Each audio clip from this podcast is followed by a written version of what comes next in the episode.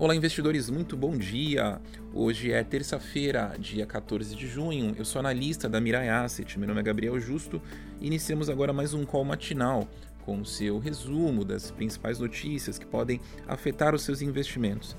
Vivemos um inferno astral durante dois anos, desde a eclosão da pandemia no início de 2020.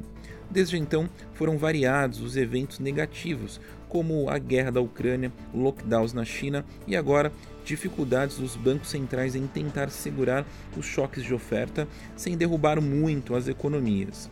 Para piorar, e sempre pode piorar, a pandemia volta a assustar a China. Hoje, o humor dos mercados pode continuar azedo com a divulgação do PPI de maio nos Estados Unidos, pressionado a contribuir ainda mais para as chances de uma puxada de juros a 0,75 pontos percentuais na reunião do FONC que acontece nesta quarta-feira.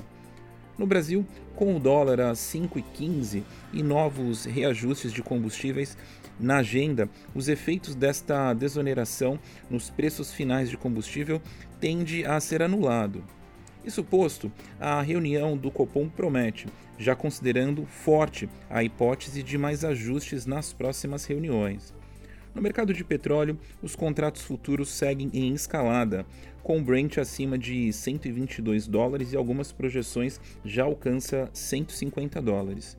Isso deve levar a Petrobras a elevar os preços da gasolina, dada a defasagem que já chega a 19%.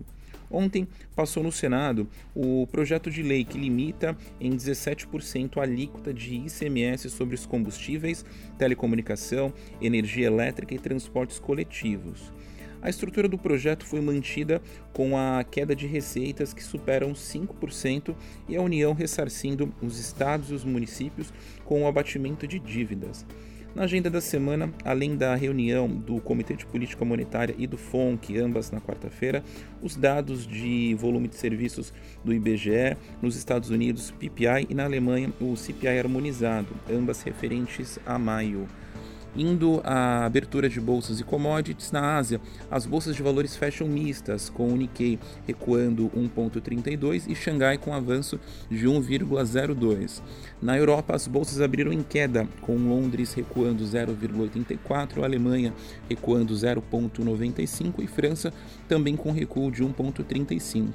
Nos Estados Unidos, os futuros das bolsas de valores abriram em recuperação, com o Dow Jones avançando 0,27, S&P avançando 0,41 e Nasdaq avançando 0,70. O Ibovespa Futuro abriu uh, avançando 0,37, cotado em 103,028 mil pontos. O dólar abriu uh, com recuo de 0,25, cotado em R$ 5,10. O petróleo WTI avançando 0,70, uh, ah, cotado em 121,77 dólares o barril.